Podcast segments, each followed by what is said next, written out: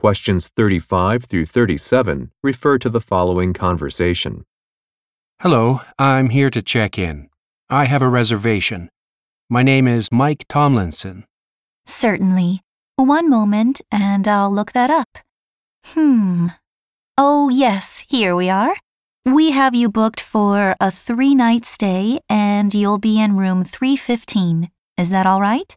Yes, that'd be fine. Um, by the way, is there food available here? Well, our restaurant is already closed, but the kitchen is still open for room service. There'll be a menu by the television in your suite. Oh, good. The airline didn't serve anything on my flight. You must be hungry then. Okay, here's your key. Now let me write down the Wi Fi password for you so you can get online.